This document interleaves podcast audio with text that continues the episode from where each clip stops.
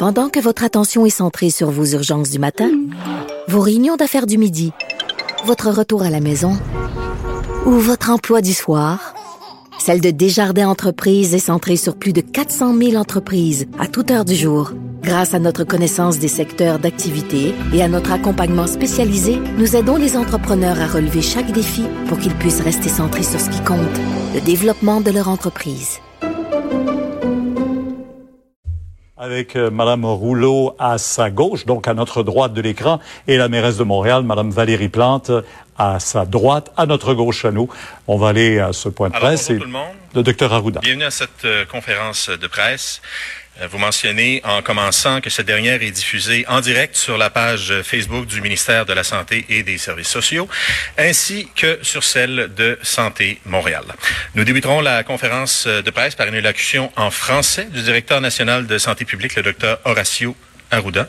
Il sera euh, suivi euh, dans l'ordre par une allocution en français de Madame Chantal Rouleau, la ministre responsable de la métropole et de la région de Montréal, ainsi que finalement par la docteure Mylène Drouin, la directrice régionale de santé publique de Montréal. Les trois suivront dans le même ordre en anglais par la suite. Suivra par après la période de questions en français et en anglais. J'ajoute par ailleurs la présence dans la salle du directeur régional de la santé publique de Laval, M. Jean-Pierre Trépanier, et au téléphone la présence de trois directeurs régionaux de santé publique, soit celui des Laurentides, M. Éric Goyer, de la Montérégie, Mme Julie Lollier, et de euh, Dr. Richard Lessard de euh, Lanaudière. En passant, si les journalistes souhaitent poser des questions à ces derniers, ils sont euh, disponibles pour y répondre via leur service des communications euh, respectifs. Je cède maintenant la parole pour un bref mot d'introduction à la mairesse de Montréal, Madame Valérie Plante.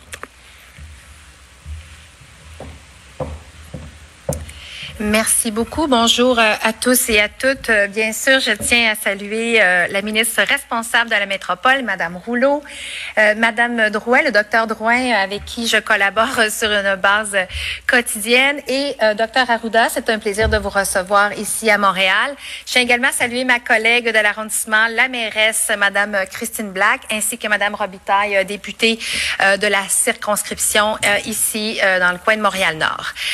Ce que je tenais à dire, bien, sûr, c'est que oui, euh, Montréal et la région métropolitaine, nous sommes l'épicentre de, cette pandémie. Et, malgré tout, je, je tiens à mentionner à quel point les Montréalais, les Montréalaises et tout, encore une fois, la population de la région métropolitaine font preuve de beaucoup de, de résilience, de discipline et de solidarité. Ce ne sont pas des moments qui sont faciles en ce moment, mais on a la capacité, on a démontré déjà qu'au cours des huit dernières semaines, notre capacité à se serrer les coudes. Je tenais également à mentionner au docteur Arruda à quel point la ville de Montréal est un partenaire pour le réseau de la santé et la santé publique. Je suis très fière du travail qui a été effectué euh, ensemble au cours euh, des dernières semaines pour trouver des réponses euh, rapides à des problèmes, euh, des problématiques émergentes. Je pense entre autres euh, à la question des itinérants. Nous aurons d'ailleurs le plaisir euh, euh, d'aller euh, dans un centre de jour à la place du Canada tout à l'heure pour montrer les installations qui ont été déployées. Je pense euh, également aux mesures qui ont été mises en place pour soutenir les HLM au niveau de la, de la signalisation, de l'information et des mesures d'hygiène. Et enfin, aux euh, autobus, les navettes mobiles que nous avons inaugurées, le docteur Drouin et moi-même, plus tôt cette semaine. Alors, euh, sur ce, nous, nous sommes très heureux de vous accueillir. Nous avons, euh, c'est un, un- un honneur de pouvoir entendre euh, de vive voix, c'est le cas de le dire, euh, qu'en est-il de la situation à Montréal? Et sachez que la Ville de Montréal et l'ensemble des partenaires, nous sommes là. Merci. Madame la ministre, Madame la mairesse, Madame Robitaille, Drouin, docteur Trépanier. Mesdames et messieurs, bonjour.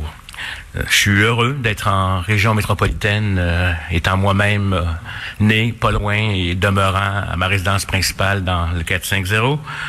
Euh, mais je tenais à nous déplacer parmi vous aujourd'hui car nous l'avons mentionné à plusieurs reprises. Le portrait et l'évolution de la COVID-19 est différent d'une région à l'autre. À l'extérieur du Grand Montréal, la situation est considérée comme sous contrôle. Mais dans plusieurs secteurs de la communauté métropolitaine de Montréal, qui inclut l'île de Montréal, l'île de Laval, et une partie de la Montérégie, des Laurentides et de la Naudière, la situation est plus problématique. Je salue d'ailleurs la présence au téléphone de mes collègues et directeurs de santé publique et directrices de santé publique de la grande région de Montréal. Notre réponse à la situation se fait de façon concertée. Je pense qu'il faut comprendre que le travail qu'on fait en santé publique est concerté, est concerté au sein du Québec, concerté aussi au sein du Canada et aussi jusqu'à l'Organisation mondiale de la santé. Nous voulons nous donner les moyens d'agir efficacement et de dépister le plus grand nombre de cas possible. C'est pourquoi aujourd'hui, nous lançons une stratégie de dépistage massif dans ces régions ciblées. C'est une approche qui nous permettra de mieux mesurer la transmission communautaire, de mieux protéger la population en ayant un diagnostic plus précis sur la situation là où il y a de la transmission un peu plus active. Il est important de mentionner, comme je l'ai dit souvent, que la première étape de cette démarche repose sur la collaboration de la population. Nous avons bon conseiller, donné des orientations. La réponse des Québécois, des Québécoises, des Montréalais, Montréalaises, des gens de la communauté métropolitaine a été excellente. Mais il est important, je vais le répéter souvent, que si on veut être en mesure d'arriver à un déconfinement, sans avoir des problèmes et nous ramener en arrière, ça va être important d'avoir votre collaboration. Le message principal aujourd'hui, c'est que si vous présentez des symptômes, appelez la ligne 1-877-644-45-45. Lorsqu'on parle de symptômes compatibles avec la COVID-19, on parle de la fièvre, on parle de l'apparition ou de l'aggravation d'une toux récente, on parle des difficultés respiratoires, une perte soudaine d'odorat sans congestion ou avec sans perte de goût. Donc, ce sont les symptômes qui vous permettent de vous reconnaître que vous avez des symptômes qui sont potentiellement compatibles avec la COVID-19. Si vous présentez ces symptômes, on vous demande d'appeler la ligne Info Coronavirus. Le personnel qui va prendre votre appel est bien informé actuellement des directives il sera en mesure de vous orienter vers la bonne ressource par la suite.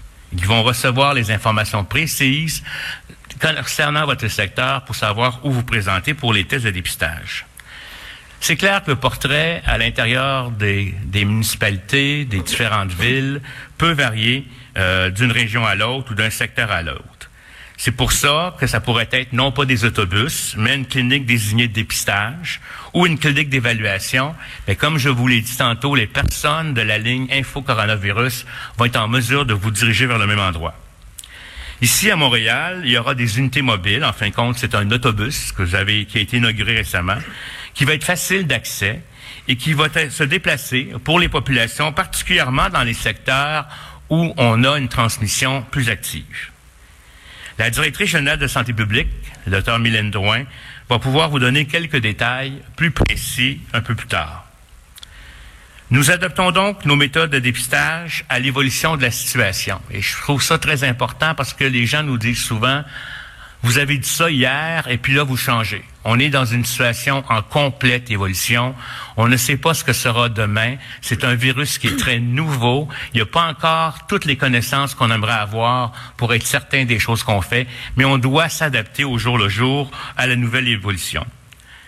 Nous avons mentionné la semaine dernière, lors de l'annonce du nouveau plan de diagnostic de la COVID-19 au Québec, que les régions où l'on observe une transmission communautaire soutenue recevront au départ un total de 80% des analyses disponibles.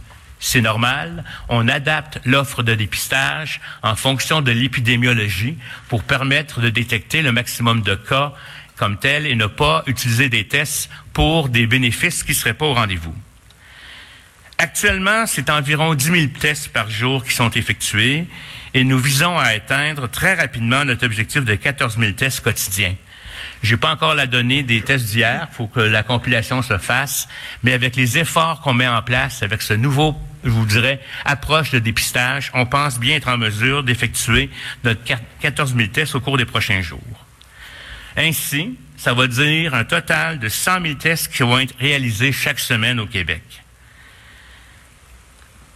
J'aimerais aussi vous dire qu'il y a certaines personnes qui sont considérées COVID positifs sans passer de test.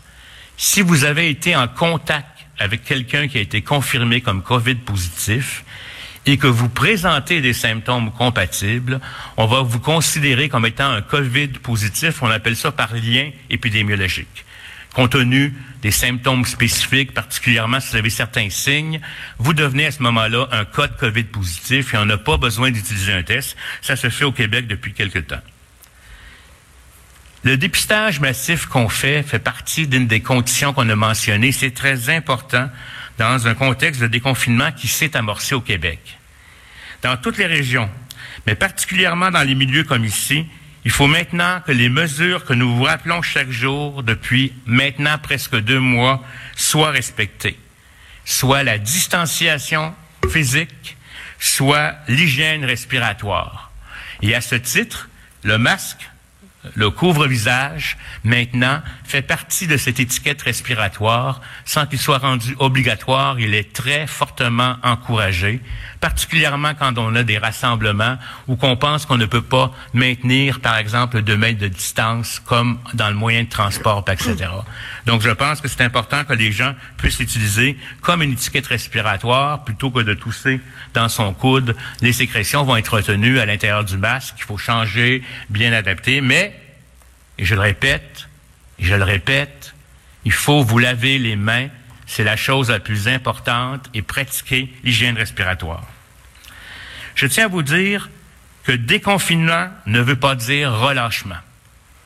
On dirait que Mère Nature nous a envoyé une fin de semaine avec la neige pour nous rappeler que c'est pas parce qu'on relâche un peu les choses qu'il faut se remettre à revenir exactement au même stade qu'on était antérieurement. Je sais que c'est difficile. Je sais que d'être enfermé, c'est excessivement difficile. Mais si les gens n'appliquent pas les mesures qu'on met en place, nous mettons en péril la fragilité de la transmission qui s'active actuellement dans certaines régions. Donc, on rouvre des choses progressivement, on mesure les effets, on s'organise pour contrôler potentiellement les éclosions qui pourraient arriver, mais c'est très important que le reste de la population nous suive. Ce n'est pas le temps de faire des rassemblements à la maison avec plusieurs personnes parce qu'on va augmenter la probabilité d'avoir des cas, augmenter la probabilité d'avoir un système de soins qui va être surchargé et puis perdre tous les acquis qu'on a fait jusqu'à maintenant. J'aimerais aussi aborder un dernier élément qui est très important. Je m'adresse à vous comme des patients, comme la santé publique s'adresse souvent aux gens. On a des échos sur le terrain à l'effet que plusieurs personnes qui sont des cas ou des contacts de cas sont contactés par les directions de santé publique qui vont enquêter chacun des cas, faire une histoire, mais que les gens ne font pas nécessairement le suivi qui leur sont demandés. Soit qu'ils se rapportent pas, soit qu'ils ne regardent pas leurs symptômes ou qu'ils ne restent pas isolés. Vous comprenez que cette situation est très problématique et va nuire grandement au travail de nos équipes de santé publique qui travaillent jour et nuit à essayer d'éviter la propagation de façon intense. Le succès des différentes mesures repose entre autres sur la collaboration de tous. On l'a eu, la collaboration jusqu'à maintenant. Il faut pas relâcher. Je vous en supplie. Pour moi, c'est très important. Parce que si on se laisse aller, on va perdre et on va devoir revenir en arrière et c'est pas ce qu'on veut faire. Donc, je, vous dis qu'il est primordial de, de, donner suite à ce qu'on vous demande. Si vous êtes un cas, de vous isoler. Si vous êtes un contact, de vous isoler et de répondre à ce que vous conseillent les directions de santé publique qui travaillent avec nous. C'est très important pour vous protéger, pour protéger les autres, de votre famille, vos proches, les gens les plus vulnérables de cette société. Et c'est comme ça qu'ensemble, on va être capable d'y arriver. Je vous remercie et ça me fera plaisir de répondre à vos questions. Maintenant, je passe la parole à Madame la ministre. Merci beaucoup, docteur Arruda. Euh, je salue aussi la docteure Drouin. Je salue la mairesse euh, Valérie Plante, euh, la mairesse de Montréal, la mairesse de Montréal-Nord, Madame Black, ainsi que les députés qui sont présents, Madame Robitaille. Euh, je veux insister euh, à nouveau euh, sur le rôle de chacun d'entre nous afin de limiter la propagation du virus dans nos communautés. Le premier ministre a annoncé hier que la réouverture des commerces, des écoles et des garderies était repoussée au 25 mai. Il s'agit d'une décision qui est très réfléchie et qui est très prudente. La santé et la sécurité de la population sont nos premières priorités. Et vous le savez, vous le constatez au quotidien, la bataille dans la région de Montréal n'est pas encore gagnée. On augmente cependant les efforts de dépistage et de communication. Mais il ne faut pas baisser la garde. La prudence est toujours de mise. Et je veux vous rassurer sur le, le véritable travail d'équipe qui est fait, où nous avons tous un rôle essentiel à jouer. Je veux saluer tout le travail de collaboration qui est fait entre les différentes instances et administrations municipales et provinciales euh, avec la santé publique. Il est important pour la population d'écouter les consignes des autorités de santé publique. Et malgré tout le déconfinement qui s'amorce au Québec, il est essentiel de respecter les différentes mesures en place, notamment en ce qui a trait à la distanciation sociale. Ça vaut notamment pour la fréquentation des espaces extérieurs comme les parcs que nous avons dans la grande région de Montréal. Et avec le printemps, certains jours, certains beaux jours que nous avons, il est bien entendu tout à fait normal de vouloir sortir à l'extérieur pour prendre l'air, pour marcher, pour bouger. Et c'est normal et c'est nécessaire. C'est une question de santé, de santé physique, morale et mentale. Cependant, en tout temps, une distance minimale de deux mètres doit être maintenue entre les personnes. Je remarque, comme vous, qu'on voit de plus en plus les personnes dans la métropole porter le couvre-visage. Il est démontré que certaines personnes peuvent être contagieuses sans le savoir. Le port du couvre-visage est donc recommandé dans les lieux publics lorsque la distanciation physique n'est pas possible. Ça peut se produire, par exemple, à l'épicerie ou en prenant le transport collectif. La CNSST, qui est la Commission des normes de l'équité et de la sécurité et santé au travail, a produit une trousse d'outils pour le secteur du transport collectif pour rendre les déplacements sécuritaires pour tous. Le port du cache-visage est fortement recommandé. Je veux dire un merci aux employés des différentes sociétés de transport qui ont offert jusqu'à aujourd'hui un service essentiel pour permettre à nos travailleurs, notamment dans le secteur de la santé, de se rendre au travail partout à travers le Québec. Mais comme il a été mentionné euh, maintes fois, le port du couvre-visage dans les lieux publics doit obligatoirement s'accompagner des autres mesures de protection, autant dans le transport collectif qu'ailleurs. Et ces mesures, c'est évidemment les mesures d'hygiène et de distanciation physique. Il faut se laver les mains et garder une distance de deux mètres. J'aimerais euh, remercier la précieuse collaboration, en fait, votre précieuse collaboration des dernières semaines. Merci à tous les citoyens et les citoyennes de la région de Montréal pour votre patience et pour vos efforts. La solidarité, la résilience et la générosité sont vraiment au rendez-vous dans cette période de crise. J'aimerais à cet égard euh, souligner le travail euh, exceptionnel du personnel, dont le travail au quotidien est d'accompagner nos personnes âgées et souvent isolées dans leur résidence pour aînés. Cette solitude, elle est très difficile, mais tout en douceur, le personnel aide à passer au travers. Pour les personnes en fin de vie, l'absence des proches peut être très douloureuse, mais elle peut se transformer en présence réconfortante jusqu'au dernier souffle grâce souvent au iPad ou au téléphone qui sont tenus par nos employés. Ces moments pleins d'émotions donnent un peu d'humanitude et de bientraitance dans toute cette période de détresse pour les familles. Et permettez-moi un mot pour euh, toutes les mamans, celles qui sont en devenir, les mamans de toutes les générations qui sont à la maison et celles qui demeurent dans les résidences pour aînés. Je sais combien ces moments d'isolement sont très exigeants. On pense à vous et grâce à votre amour et à votre générosité sans limite, on va passer au travers. Et permettez-moi, pour cette euh, fête des mères, de dire Je t'aime, maman. Plus que jamais, on doit se serrer les coudes. Et je suis persuadée que nous allons continuer à cheminer ensemble vers un déconfinement complet et vers la relance de notre métropole. Soyons prudents et respectons les règles. Je vous remercie infiniment. Je suis très fière d'être montréalaise, très fière d'être québécoise. Merci.